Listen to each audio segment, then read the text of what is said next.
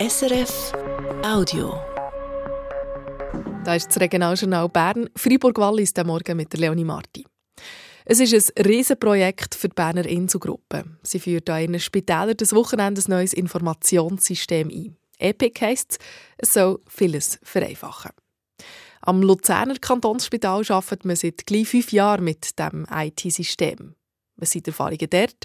Der Sammy Studer von Regionalredaktion Zentralschweiz fasst zusammen. Es war eine Gewaltsübung mit einem jahrelangen Vorlauf und Hunderten von Spitalangestellten, die bei diesen Vorarbeiten mehr oder weniger eng mitgearbeitet haben. Und dann mussten knapp 7000 Leute müssen geschult werden auf diesem System. Es hat Sperrzeiten für Ferien und Weiterbildungen und am Anfang, nach der Einführung, hat es noch bisschen geholpert. Zum Beispiel bei der Planung von Untersuchungen und Operationen hat man nicht alles in einem Schritt machen Oder auch die Schnittstelle vom Spital zu den Hausärztinnen und Hausärzten hat nicht immer gut funktioniert. Die Kinderkrankheiten haben wir aber nach dies nach ausbügeln, heisst es beim Luzerner Kantonsspital. Gerade Pflegende finden es jetzt viel einfacher, wenn sie nicht mehr müssen von einer Abteilung in die andere an ein Patientendossier holen, sondern das einfach mit einem Klick auf dem Bildschirm haben. Und auch, weil es weniger Schreibarbeit gibt nach der Visite, weil alles gerade direkt ins System kommt. Beim Spital Luzern läuft also der Alltag mehrheitlich gut. Und Anfangsjahr haben wir jetzt auch noch das Spital zu Nidwalden ins System integriert, ohne grosse Nebengeräusche. Darum denken wir jetzt auch schon einen Schritt weiter. Die riesige Datenmenge über Krankheitsverläufe und Heilungsprozesse, die da zusammenkommt, die könnte man nämlich gut für die Forschung nutzen. Zu Luzern haben Hausärztinnen und Hausärzte am Anfang also eher Mühe mit dem neuen IT-System am Spital. Auch zu Bern sollen sie bei dieser Umstellung mitmachen und Daten direkt mit der Inselgruppe digital austauschen. Sie sind früh einbezogen worden, sagt Rainer Felber, Hausarzt und Co-Präsident der Ärztegesellschaft vom Kanton Bern. Und das ist wichtig. Dort haben wir unsere Erfahrungen, unsere Erwartungen, unsere Kritik einbringen. Das sind mehrere Arbeitsgruppensitzungen und wir hoffen doch sehr, dass die äh, Inputs weiterhin aufgenommen werden. Das ist bis jetzt der Fall gewesen. und da schauen wir mal, wenn es dann startet, wie es weitergeht. Die Insel ist jetzt da vorgepresst, hat sie ein Stück weit verknurrt? Wir haben relativ früh gewusst, dass das kommt. Äh, man muss bedenken, die Insel hat bis jetzt etwa 50 äh, so Klinikinformationssysteme gehabt. Dass man das muss vereinheitlichen, das ist absehbar gewesen und ist sehr in unserem Sinn. Manchmal haben wir müssen Unterlagen von der einen Abteilung auf die andere schicken.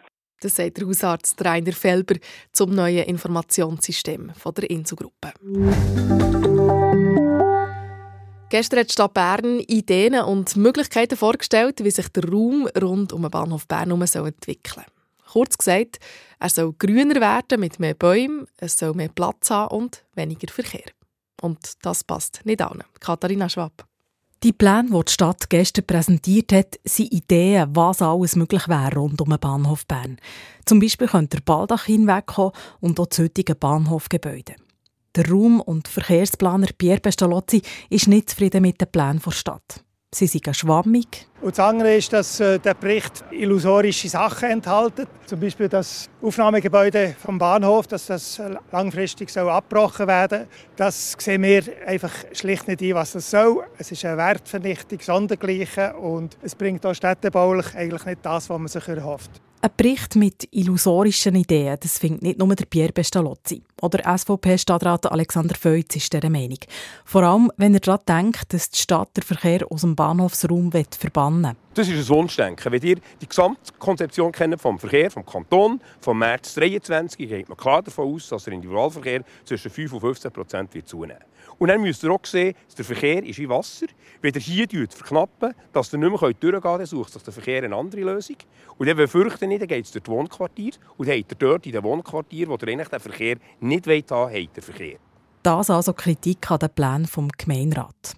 Ab heute bis zum 4. März kann man die Ideen anschauen im Generationenhaus, gerade beim Bahnhof. Und dann noch zum Blick auf das Wetter. Heute ist es meistens grau, höchstens am Nachmittag kann es ein paar Aufhellungen geben. Mehr Chance auf Sonne gibt es in den Bergen, dort vor allem am Nachmittag. Im Moment ist es rund um Bern, Freiburg und Visp 6 bis 7 Grad. Durch den Tag gibt es von Langenthal über Kerzes bis Interlaken 9 Grad, im Ronental bis 12 Grad. Das Prognose von Meteo für das Regionaljournal Bern, Freiburg, Wallis. Das war ein Podcast von SRF.